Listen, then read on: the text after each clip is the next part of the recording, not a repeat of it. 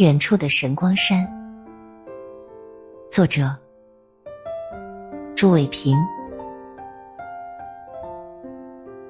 我出生在围龙屋里，小时候围龙屋前有一口大池塘，池塘的尽头靠着一条水砾，水砾的后边是广阔的稻田，稻田中间横过一条长长的坡渡沟。从围龙屋里出来，走过田间小路，直达东沟。右转，沿着沟堤往北两里路程，左转向西，过了一座桥后，再走不多远的地方就是我们的小学。小学西侧有一条大河，离小学不过三四百米而已。河的那边神秘的很，河对岸，在那似乎老远老远的天边，群山连绵起伏，其中一座山高高耸立，大人们叫它神光山。神光山上有时云霞飘渺。太阳就是在它后面落下去的。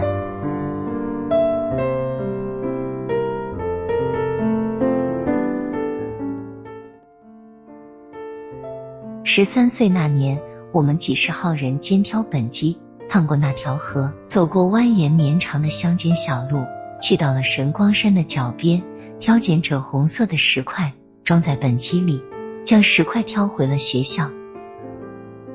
六年后。我在围龙屋门口抬头远望，无意间发觉远处的神光山并不怎么高，只是小屋一般。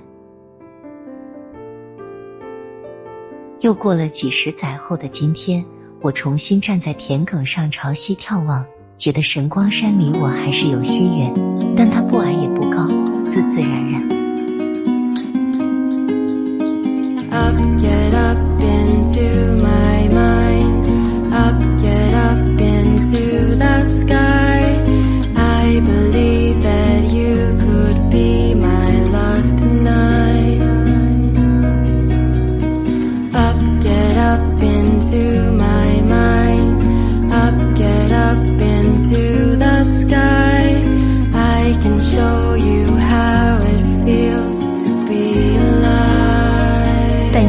分享到这儿，欢迎在下方留言，祝你开心。